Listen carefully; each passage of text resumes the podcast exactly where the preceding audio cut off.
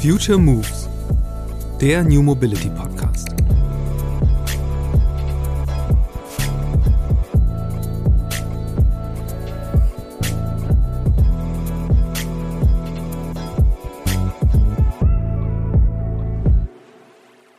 Es muss einfach praktisch sein. Es muss einfach logisch sein, dass das jetzt die kürzeste und beste Kombination ist. Also man muss es auch gar nicht immer so sehr aufladen, jetzt machst du einen aktiven Klimaschutzbad. Das kann man machen, aber vielleicht auch aus einer subjektiven Nutzen. Du hast jetzt hier übrigens so den kürzesten Weg und alle anderen profitieren mit, weil du wenig Fläche verbrauchst, weil du kein CO2 emittierst mit dem Fahrrad und, und, und, und, und. Das heißt, ähm, da ist jeder, glaube ich, auf einem anderen klingt, äh, kann man anspielen quasi auf einer anderen Tonspur und wir müssen diese Klaviatur meines Erachtens wirklich breiter spielen, weil jeder ähm, empfänglich für unterschiedliche Botschaften ist.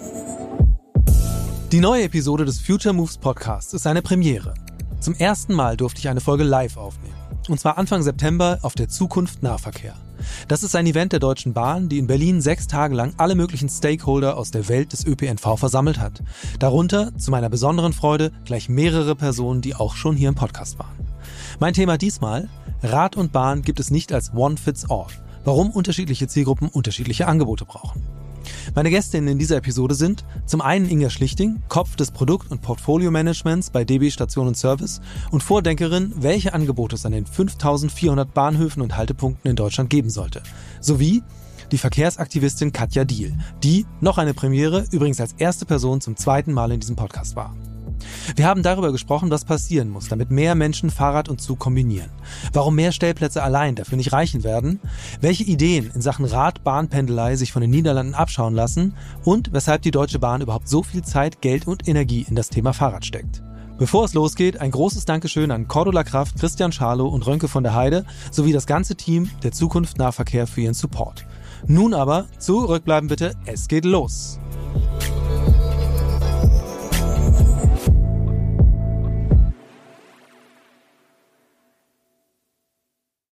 Okay, vielen Dank.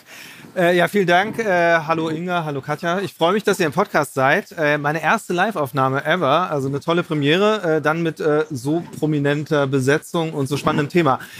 Ähm, ich würde gerne einsteigen, Katja, mit dir. Und zwar weiß ich von dir, dass du mit deinem Fahrrad äh, unterwegs bist als letzte Meile Vehikel. Also, weil wir wollen ja über Zielgruppen sprechen, über unterschiedliche Zielgruppen und wie man die bedient. Was bist du für eine Zielgruppe? Also erstmal bin ich, also schönen Dank für die Einladung. Erstmal bin ich gar keine Zielgruppe, weil ich will einfach nur gut mobil sein. Also ich äh, bin nicht Autofahrerin, Fahrradfahrerin. Ich habe auch nie so eine Identifikation gehabt. Wobei mein Faltrad habe ich schon sehr lieb. Das hat auch einen Namen. Ähm, Wie weil, heißt es? Mary Poppins. Ähm, weil es mir aufgrund auch von chronischen Erkrankungen, die ich habe, ähm, einfach erlaubt, sehr viel flexibler auch mal in die Bahn einzusteigen, wenn ich mal nicht mehr kann. Und ich habe schon mit dem Hersteller äh, gesprochen und gesagt, irgendwie bin ich so eine Art Role Model, weil wenn Leute sehen, wie ich am, am Bahnsteig stehen, das Rad zusammenfalte und einfach wie so ein Gepäckstück in den ICE hole, dann sind die sehr erstaunt. Wenn du dieses Produkt nicht kennst, ja. kennst du natürlich auch nicht diese Verbindung. Und das ist vielleicht auch heute so ein bisschen Thema. Wie macht man auch bekannt, dass man Sachen durchaus kombinieren kann? Ähm, jetzt hast du eben schon sehr schön dagegen gehalten und gesagt, du bist keine Zielgruppe, sondern hast individuelle Mobilitätsbedürfnisse. Nichtsdestotrotz, wenn man jetzt wirklich sagen will, man will ein System aufbauen, umbauen, will das Fahrrad äh, an den, näher an die Schiene ranholen, äh, braucht man ja auf jeden Fall bestimmte Nutzerinnen-Typen. Äh, Inga, was sind so aus eurer Sicht die Szenarien, die Nutzungsszenarien, die ja, Zielgruppen, mit denen ihr kalkuliert und äh, plant und die ihr erreichen wollt? Also wir springen auch ganz konkret bei den Bedürfnissen der NutzerInnen ab und äh, fragen die auch, was sie brauchen.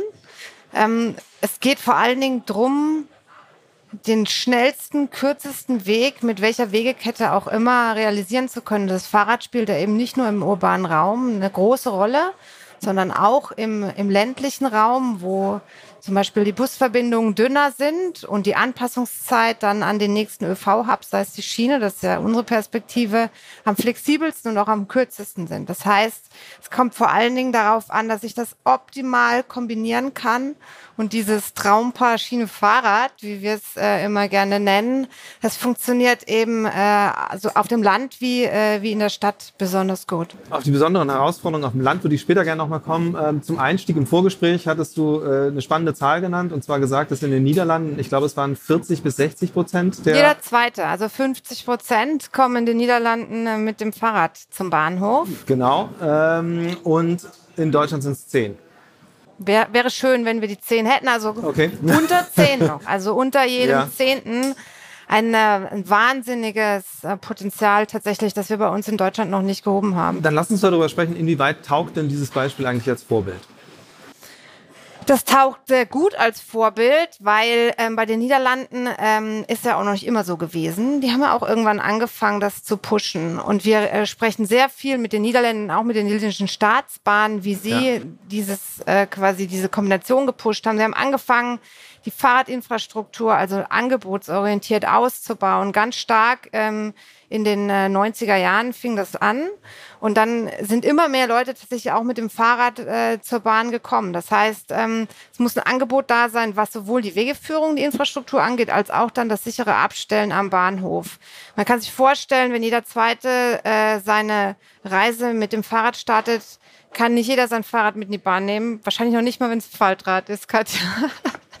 Und deswegen ähm, äh, sind die Niederländer dann ganz stark auch auf das Thema ähm, Leihrad am Zielbahnhof gegangen. Sie haben extrem große Flotten an, an Leihrädern, die dann ab Bahnhof direkt parat stehen ähm, an den Zielbahnhöfen. Es sind eben verschiedene Dimensionen, die man durchdeklinieren muss um, äh, um das Fahrradfahren und die Kombination Radschiene äh, voranzutreiben.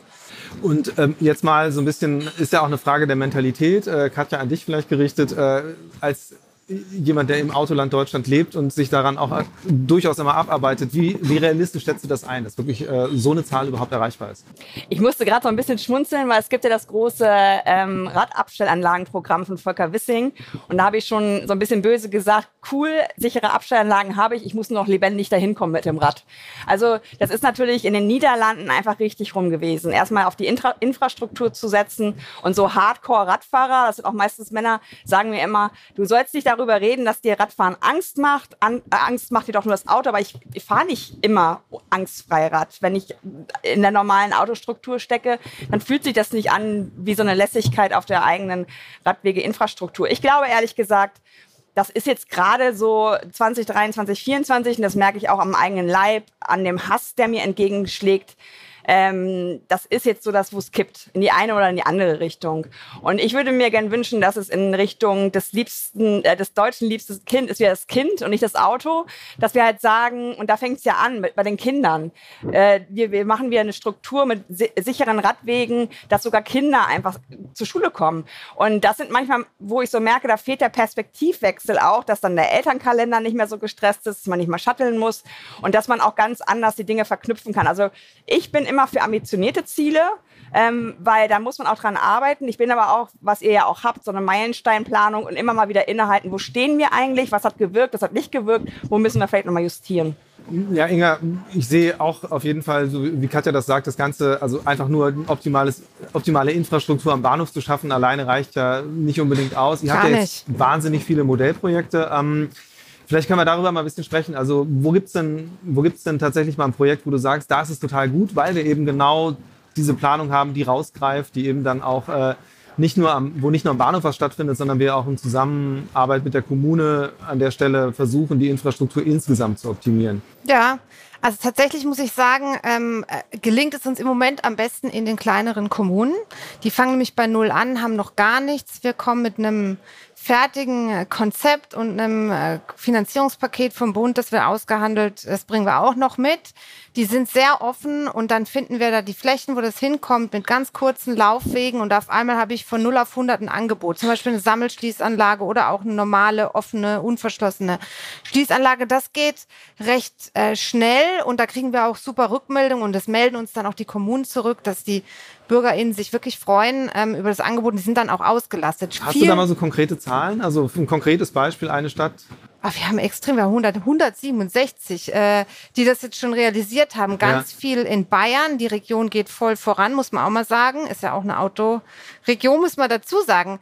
Ich glaube ja vor allen Dingen, wenn ich mir das äh, erlauben darf, nicht, weil die das so sehr so aus Auto ja nein äh, spielen, sondern es ist einfach die praktischste Wegekette. Und die Leute wollen Zeit sparen. Die wollen nicht ihre ganze Zeit für Mobilität auch einsetzen, sondern möglichst viel für ihr, für ihre äh, privaten Belange oder persönlichen Belange einsetzen können. Und das ist auch einfach ein praktischer Gesichtspunkt. So sehen es im Übrigen auch die Dänen, auch die Niederländer. Es ist nicht so sehr so eine Debatte um äh, Umweltschutz oder nicht, sondern auch ganz viel, ist es praktisch, nehme ich das. Die machen auch nicht so die fancy Räder und so, sondern es muss einfach praktisch sein und gut.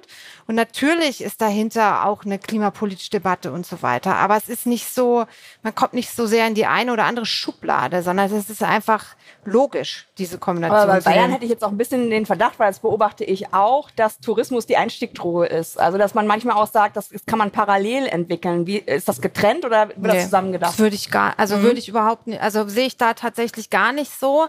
Diese, also Infrastruktur spielt einfach in dem, äh, in dem äh, Bundesland irgendwie eine große Rolle, schon immer gespielt und man merkt einfach, dass die auf so einen Zug gut aufspringen so und ähm, dass sie dann auch ganz gut ausgestattet sind, das planerisch abzubilden. Du brauchst ja ein Pendant in den Kommunen, die sich da kümmern. Viele Kommunen sind überhaupt nicht äh, so aufgestellt, dass überhaupt sich jemand um dieses Thema kümmern können. Da gehen Monate, Jahre ins Land, bis man eine Kleinsammelanschließanlage hinbringt.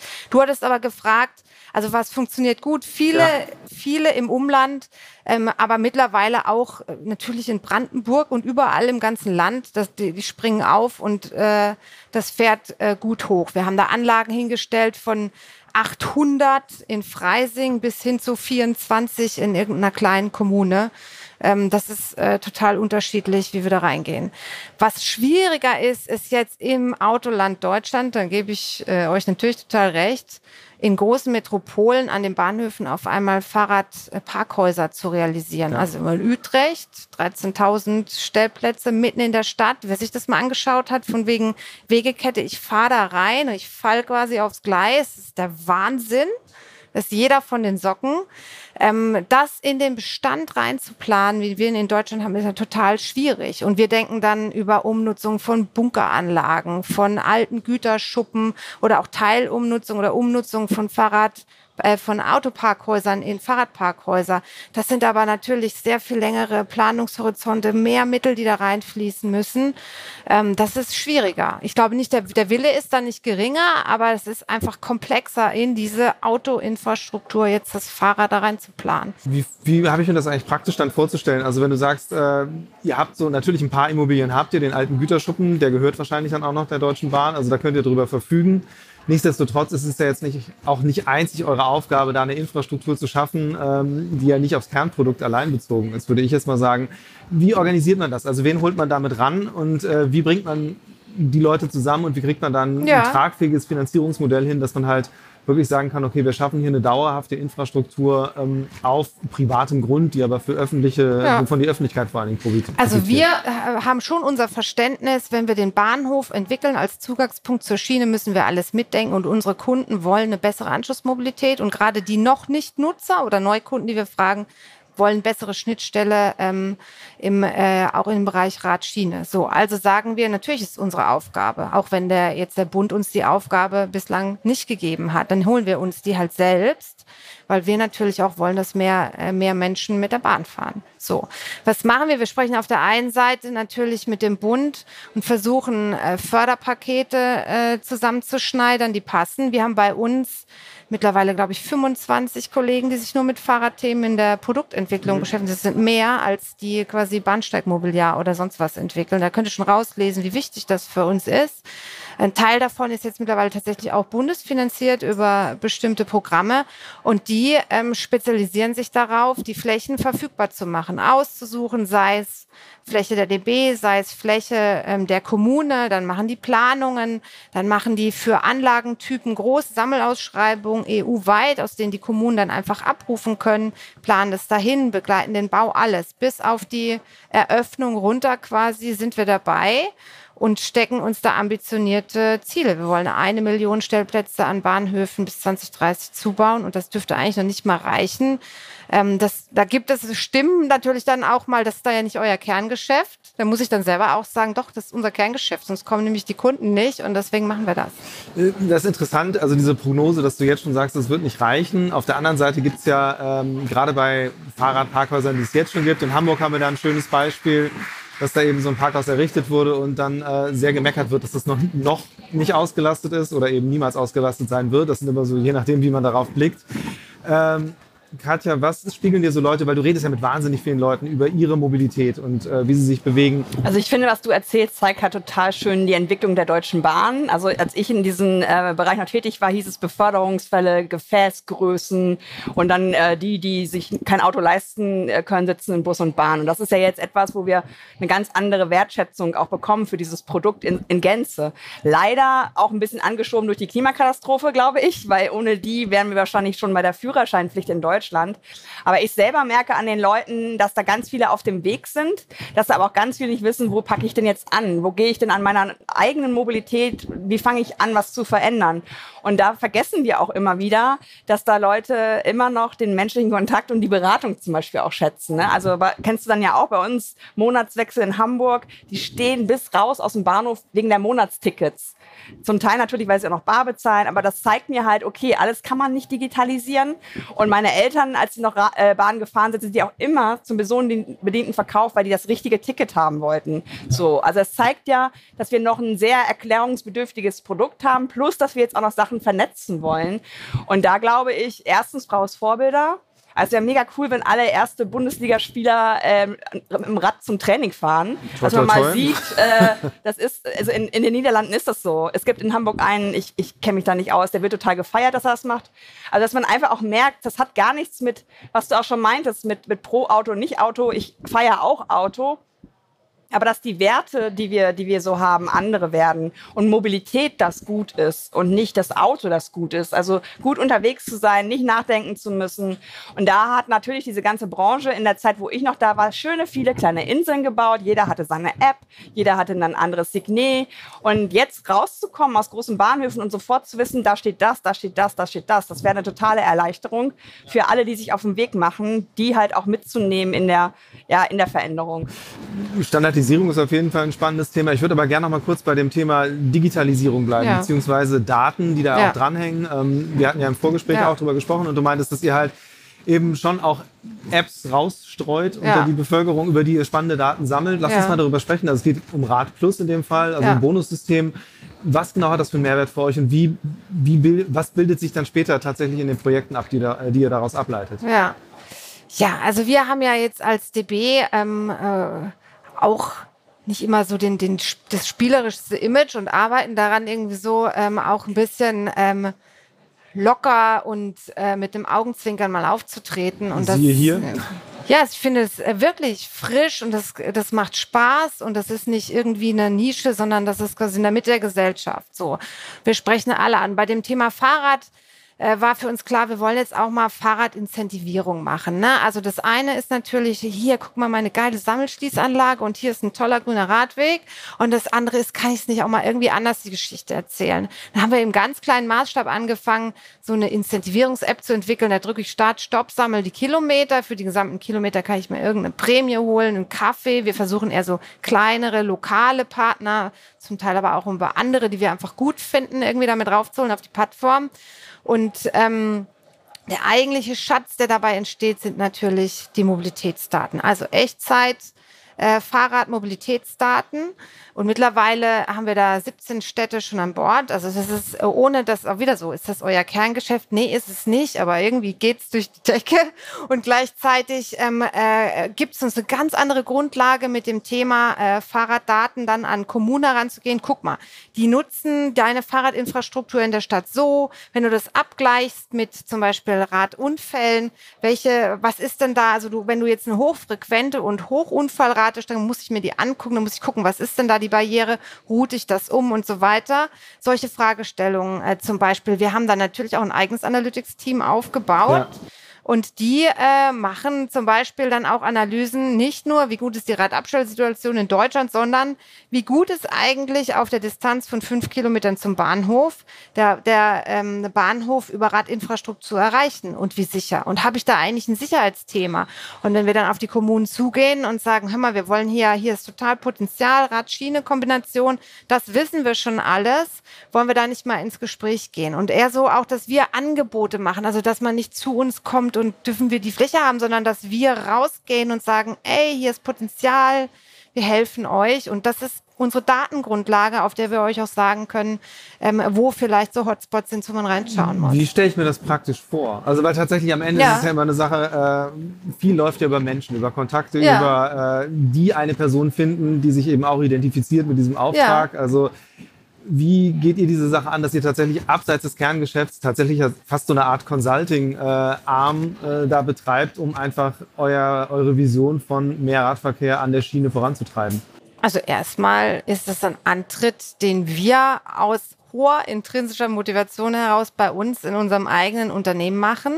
Wir sind ein bunter Haufen Kolleginnen, die mit ganz vielen unterschiedlichen Hintergründen und dann auch anderen Visionen vielleicht kommen. Und wir stoßen da auf offene Arme, auch mal out of the box irgendwie ein bisschen anders zu denken. Wenn ich am Ende der Geschichte immer habe, ich habe mehr Kunden im System Schiene, ist ja klar, dass jeder sagt, okay, dann mach mal, zeig's mal, probier's mal aus.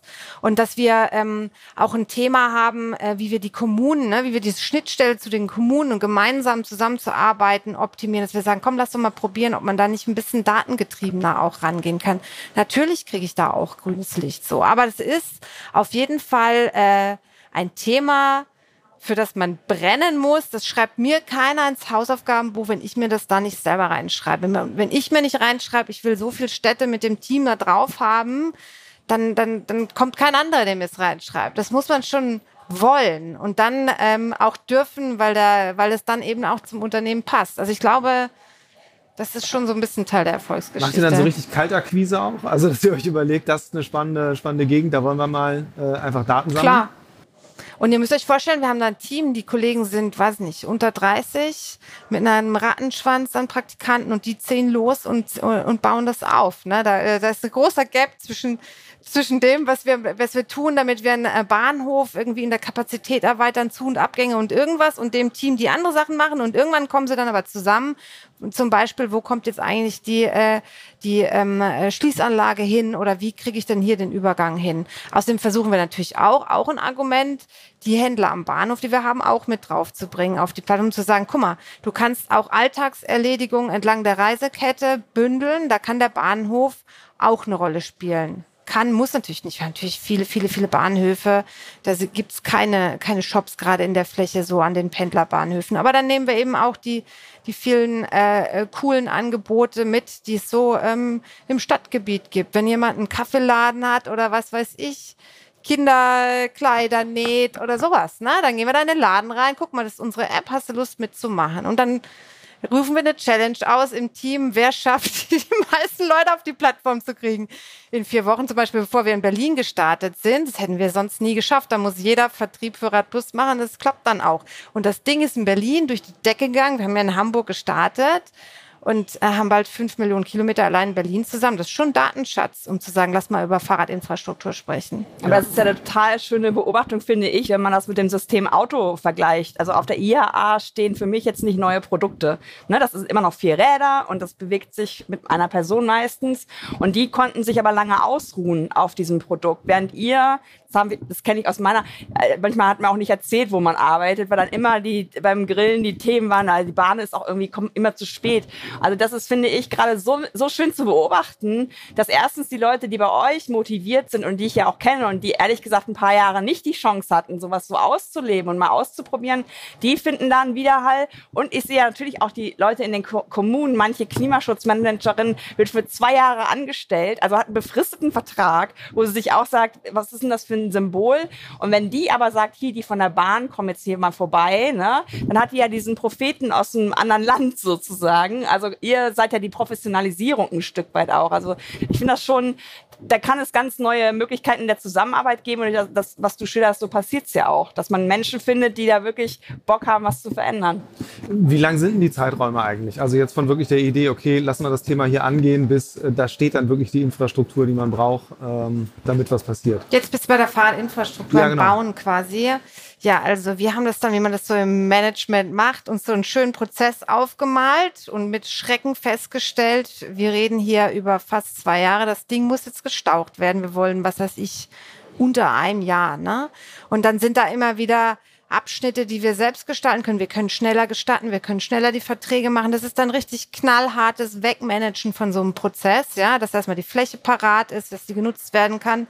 Und dann haben wir natürlich die Kommunen, die das durch ihre Gremien bringen müssen, weil selbst für einen Eigenanteil von 20 Prozent, 30 oder 20 Prozent, je nachdem, wie die Kommune aufgestellt ist, müssen die natürlich durch ihre Gremien gehen und das dauert dann auch wieder und dann kam Corona und so weiter. Mittlerweile ist es so stabil bei zwischen ein und zwei Jahren, je nachdem, wie komplex das Ganze ist, wie viel gebaut wird. Wir bauen ja dann viele Überdachungen oft auch. Das heißt, ähm, das sind schon Bauplanungen ähm, auch dahinter. Äh, es geht nicht von jetzt auf gleich. Man kann aber auch zwei Jahre diskutieren und dann anfangen oder ein Jahr diskutieren. Anfangen hat man nach zwei Jahren schon viele Anlagen stehen. Und ähm, was ja auch ein ganz wesentlicher Faktor ist, äh, du sagst also eben Eigenanteile, also Finanzierung ist dann ja. am Ende der Schlüssel. Man ja. muss das Geld haben, damit man es überhaupt hinstellen kann. Beziehungsweise ja.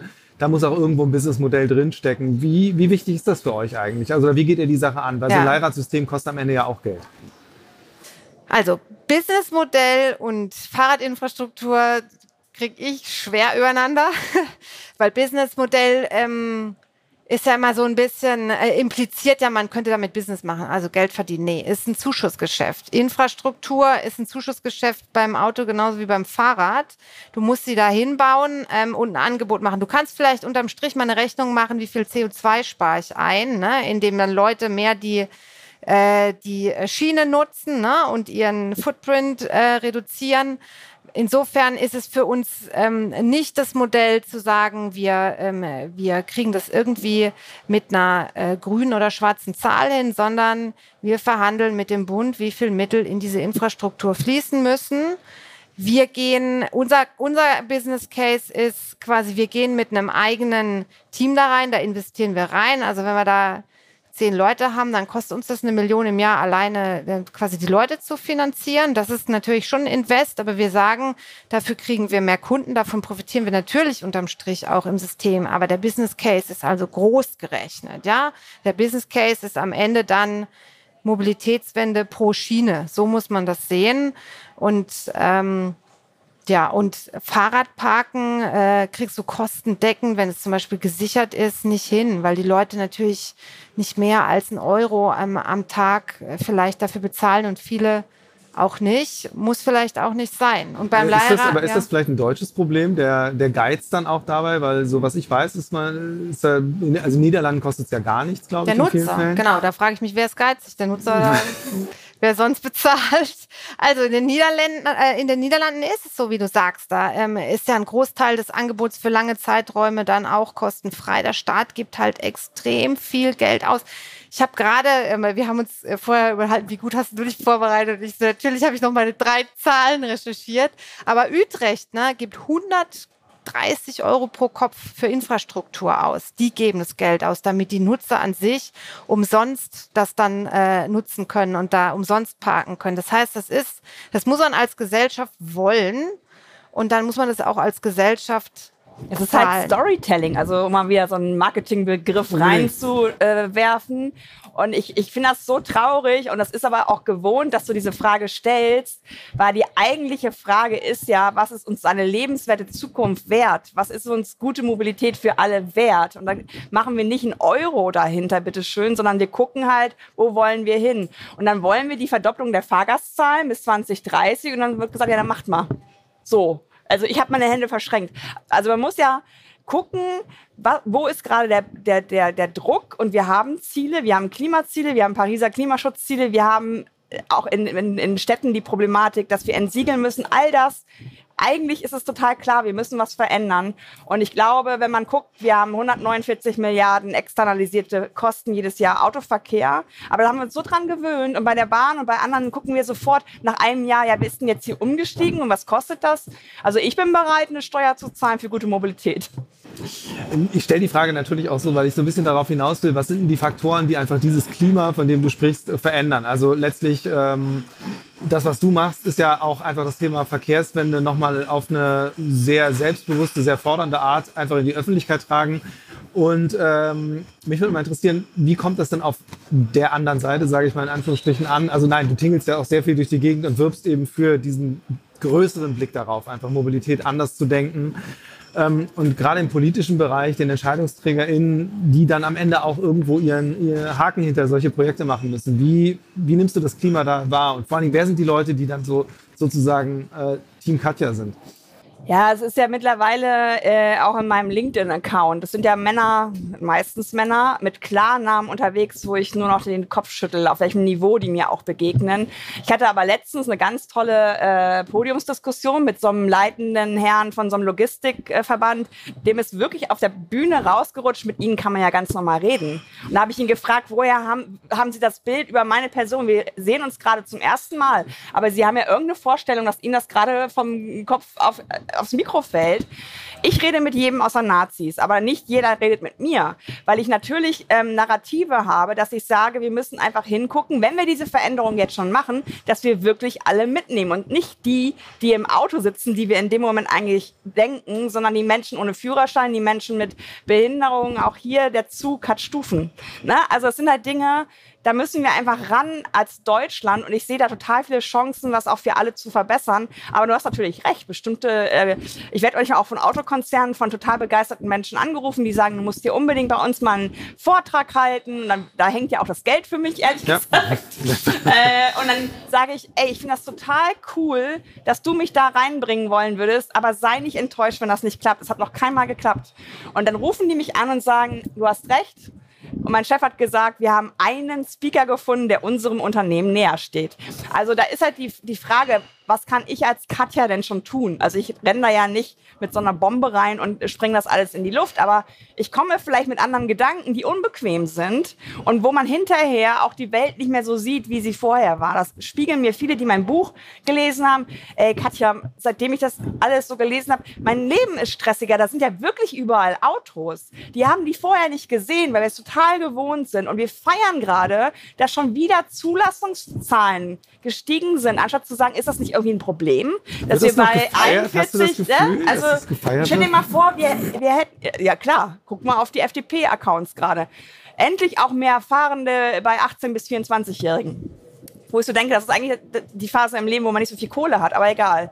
Wir haben 41 Millionen Haushalte, 49 Millionen Autos. Wenn das mit Kühlschränken so wäre, dass wir 49 Millionen Kühlschränke hätten, dann würden wir, glaube ich, auch mal hingucken, warum ist das so, dass manche Leute sich drei Kühlschränke in die Wohnung brauchen wir vielleicht irgendwie andere Systeme.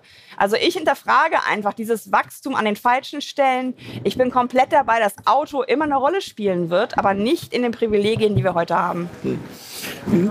Ja, also die, die, die Geisteshaltung, die in Unternehmen herrscht, ist natürlich total relevant, ist aber am Ende ja eine Sache jetzt, also Deutsche Bahn ist ja auch ein sehr, sehr großer Konzern. Ähm, du bist früher dort eingestiegen, hast du mir im Vorfeld auch erzählt, eben weil du nach deinem, deiner Promotion zum Thema Klimafolgen und Konzerne, wie gehen die damit um, eben nicht in den Elfenbeinturm wolltest, stattdessen bist du in den Bahntower und äh, bist dann in die Strategieabteilung gegangen. Elfenbeinturm der Bahn.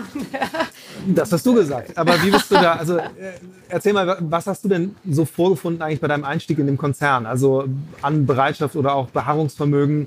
Einfach eben mal sowas wie das Rad einfach viel stärker wahrzunehmen oder überhaupt das eigene Produkt eher als Teil einer Kette zu interpretieren. Ich habe da eine kritische Masse an KollegInnen vorgefunden, denen es echt um die Sache ging und äh, die gesagt haben, wir machen da jetzt wirklich was draus. Ne? Und, ähm, und ich habe da vorgefunden, tatsächlich auch ähm, auf der Top-Management-Ebene immer viele Kollegen ne, auch, die das voll gefördert haben, die uns nie irgendeinen Stein in den Weg gelegt haben. Und das fand ich erstmal super. In vielen vielen Bereichen. Das war immer so ein bisschen exotisch. Wir konnten aber da immer durchmarschieren. Ne? Und wenn die Idee kam, so jetzt müssen wir mal wirklich so ein bisschen weg. Elfenbein, das ist natürlich so ein bisschen äh, überspitzt ausgedrückt, aber weg. Bei uns heißt es dann von PowerPoint und hin zu äh, Umsetzung. Haben wir angefangen, ähm, Konzernprogramme zu machen, wo wir dann aus dieser strategischen Perspektive wirklich in die Geschäftsfelder rein sind, zum Beispiel eben bei den Bahnhöfen und gesagt haben, was brauchen die denn, wenn wir jetzt wirklich sagen, wir wollen Partner für smarte Städte, also Smart Cities sein. Und da sind viele Themen entstanden, wo dann von uns Kollegen und Kolleginnen auch mitgegangen sind. Und äh, so war so ein bisschen auch äh, mein Pfad, bin ich dann irgendwie ähm, im richtigen Geschäft angekommen und da äh, fahren wir unseren Stiefel eben weiter durch so und, und kämpfen da genauso für unsere Themen. Ich glaube einfach, bei solchen großen ähm, Wandelprozessen, ne, wie der Mobilität, der Zukunft oder dem Zielbild, es braucht Menschen, die auf der Bühne und vor den Kulissen dieses Zielbild erzählen und sagen, da geht die Reise hin. Und es braucht ganz, ganz viele Menschen, die dann auch hinter den Kulissen die die Knochenarbeit machen, das umzusetzen, weil es fällt halt nicht vom Himmel. Und ja. das sind Prozesse dahinter und die sind mühsam und manchmal machen die dann auch keinen Spaß. Also Infrastruktur bauen ist einfach ein wahnsinnig komplexer Prozess. Das gilt auch für Fahrradinfrastruktur. Dann kommt die Diskussion, da müssen Bäume weg, um einen Fahrradweg zu bauen. Du kennst das alles. Und das ist alles nicht einfach. Ich finde, ähm, am Ende hat sich aber äh, total gelohnt. Ich glaube, entscheidend ist, hast du da genug Leute, denen es um die Sache geht, die Bock drauf haben, was zu verändern, die da morgens dann wirklich stehen und sagen, das finde ich jetzt geil, dass das anders ist und dass ich da mit an einem kleinen Rädchen gedreht habe, dass sich was tut. Und äh, das glaube ich schon entscheidend. Katja hat vorhin gesagt, die Klimakrise ist eigentlich ein, ein großer Treiber dieser Veränderung. Nimmst du das auch so wahr? Also, weil man kann ja schon sagen, es gibt schon größer oder mehr Experimentierfreude, würde ich sagen, was alternative Konzepte ja. angeht, wie man Dinge kombinieren kann. Also was weiß ich, allein das Thema Pop-up-Radwege, ja. wobei das jetzt eher Corona ist, glaube ich, was, als die Klimakrise, die da dazu beigetragen hat. Aber ist das in deiner Wahrnehmung auch so, dass einfach diese externen, diese große Megakrise eigentlich auf einmal äh, Möglichkeitsfenster eröffnet, die es vor sieben, acht Jahren noch nicht gab? Ja, ich finde, es sind zwei. Also auf der einen Seite, auf dieser Metaebene ist es das Klimathema am persönlichen Leben oft näher dran ist noch dieses, äh, diese absolute Raumknappheit und Überfüllung der Städte.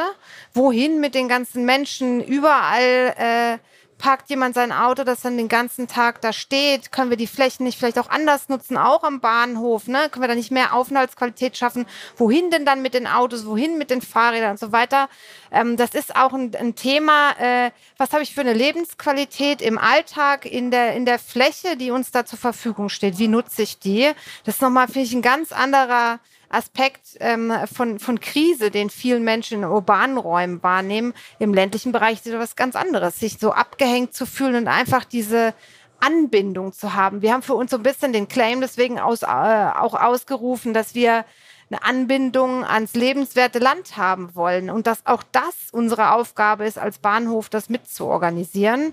Und ähm, das, das ist dann eher, äh, dockt eher so in der täglichen Lebenswelt ähm, der Menschen an, natürlich. Aber gesamtpolitisch und gesamtgesellschaftlich ist natürlich die Klimakrise ein großer Treiber, warum uns dann auch viele zuhören und mitmachen und mitgehen. Mal so ein bisschen jetzt äh, gegen Ende in die Zukunft gesprungen. Ähm, wie, wie sieht die Verknüpfung von Rad und Bahn aus? Was, äh, was ist deine Erwartung, Katja, so in, sagen wir, fünf Jahren, um mal nicht allzu weit in die Zukunft zu gehen? Ja, ich glaube, das ist wirklich immer diese Diskussion auch, ähm, dass der Einzelne und die Einzelne nichts machen kann. Das stimmt halt einfach nicht. Also wir selber müssen auch anfangen, uns zu verändern und Dinge anders zu tun. Und dann kann man vielleicht auch mal das Fitness-Abo kündigen, wenn man ein E-Bike hat im ländlichen Raum und zum Bahnhof fährt. Also es sind ja Sachen, wo ich merke, dass, dass Menschen auch in, in dieser Verkettung von Lebenszusammenhängen ganz anders draufschauen. Und die werden ja auch immer angeregt in, in bestimmten Lebensphasen. Kind kommt in die Familie, man zieht um, da verändert sich ja meistens auch Mobilität und da anzusetzen. Und ich denke, Fahrrad und Bahn, das sage ich den Leuten auch immer wieder, ihr werdet nicht alle eure Räder mit in die Bahn nehmen. Guckt schon mal, dass ihr irgendwie Druck aufbaut, dass ihr da am, am, am Startbahnhof oder am Zielbahnhof gute Möglichkeiten findet und das so als so was Englisch, ne, Seamless Mobility, also dass man einfach nicht drüber nachdenken muss, weil gerade diese Pendelmobilität ist ja eine totale Routine. Also da kann man zum Beispiel auch gucken, gibt es auch in der Zuführung, wenn das erstmal mit den Fahrrädern nicht möglich ist, Park and Ride zum Beispiel mit Mitfahrgelegenheiten. Also es ist ein Unsinn, dass wir in diesen Autos nicht die Sitze besetzen. Also das ist auch Potenzial, das wir heben können. Da gibt es ja hier auch tolle äh, Apps wie GoFlux, die das äh, vorantreiben. Also ich glaube, dieses Rad und Bahn wird auf jeden Fall eingebunden sein in einen systemischen Charakter von Mobilität. Und der ist an einem Samstag vielleicht anders als an einem Montag, aber ich habe die Wahl, wie ich es gestalten kann. Und dann ist es vielleicht auch mal ein Tag, wo ich keinen Bock auf Rad habe, dann habe ich aber eine andere Möglichkeit. Und deswegen sehe ich da ganz viel im Sinne von Gesundheit, auch was Eckhard von Hirschhausen mit seiner äh, Stiftung ja auch immer sagt, Klima ist auch eine Gesundheitskrise, weil ich bin total entsetzt, wenn ich diese ähm, Zahlen von Hamburg lese, äh, lese wo wir auch ähm, den Hafen ja haben, was ich so einatme. Also es ist ja nicht nur der Autoverkehr, sondern auch alles andere. Ich komme mir vor wie so ein kleiner Katalysator da auf dem Rad.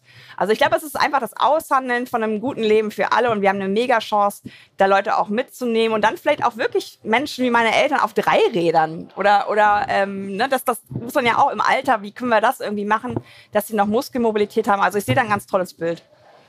Wie deckt sich das mit dem, was ihr anstrebt, Inga? Also ähm, jetzt ganz konkret auf die Kombination Rad-Schiene. Ich würde sagen, ähm, wenn wir es schaffen, bis 2030 den Anteil zu verdoppeln, also nicht jeder Zehnte, jeder, sondern äh, doppelt so viele, also jeder Fünfte kommt schon mit dem äh, Fahrrad zum Bahnhof, da wäre schon total viel erreicht. Ich kann mir vorstellen, eine Diskussion zu führen, ob man nicht Fahrradparken, sicheres, sicheres Fahrradparken auch mal als Teil eines äh, quasi ÖV-Tickets, Deutschland-Tickets integriert, ob man nicht Leihräder am Zielbahnhof auch zu oder Leihräder insgesamt zum Teil von ÖV-Ausschreibungen macht, dass wir da eine bessere Grundausstattung haben ne? und die Abdeckung gewährleistet ist. Das lohnt sich an manchen Standorten, kriege ich mehr eine höhere Frequenz drauf, an anderen weniger. Ich brauche es aber überall, also muss ich es fleckentechnisch machen, also muss ich es vielleicht einfach über sowas äh, äh, quasi lösen und dann genauso wie du sagst, der Park an Anschlussmobilität, der wird diverse. Wir machen Mobility Hubs, da habe ich dann die Roller und sonst was alles drauf. Da gibt's äh,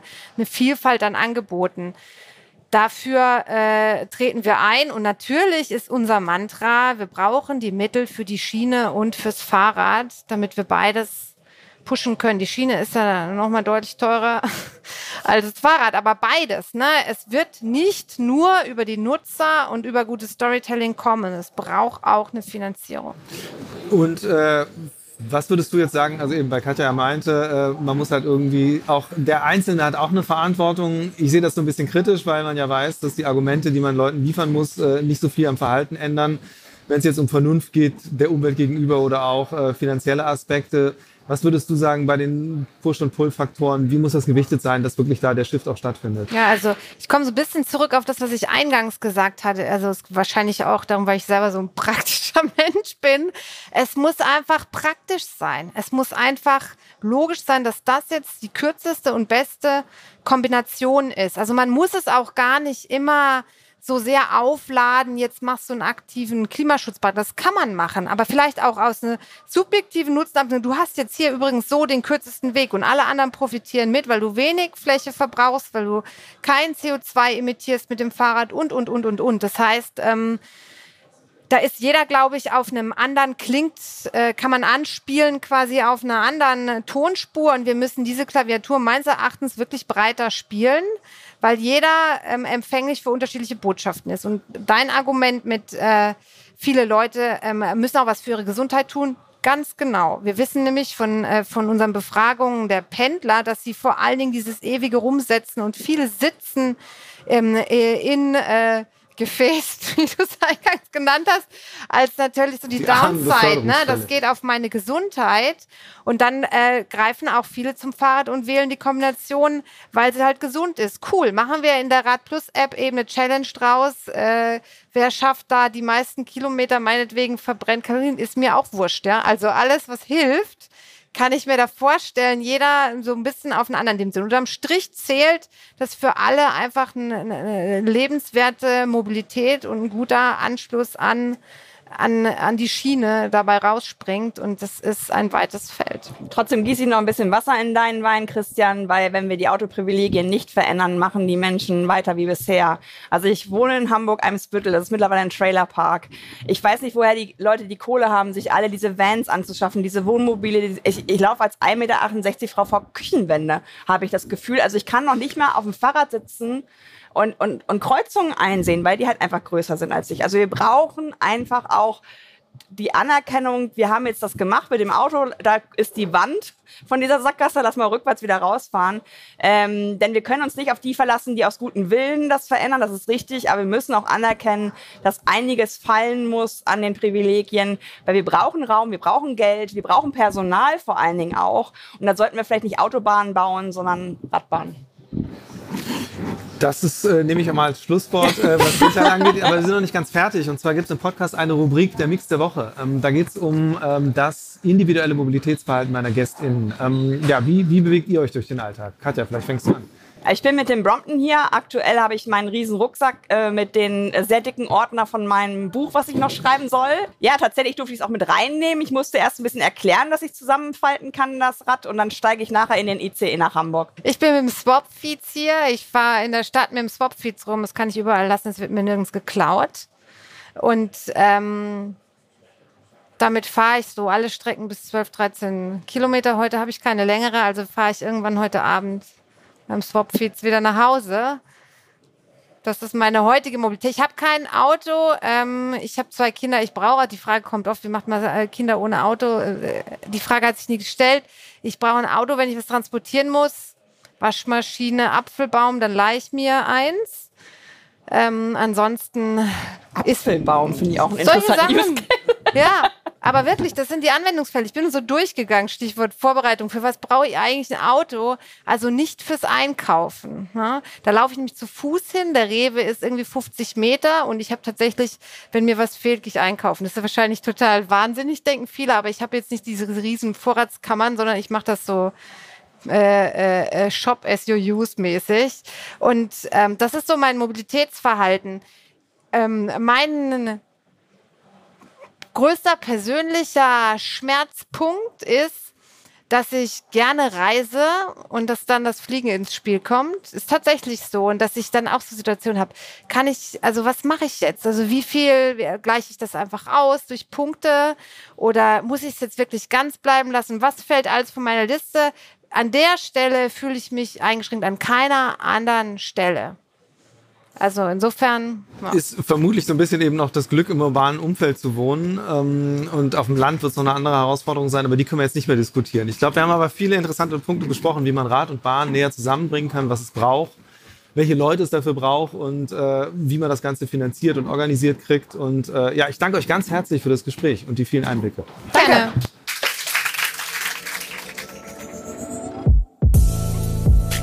Future Moves ein Podcast von OMR und Hamburg Messe und Kongress.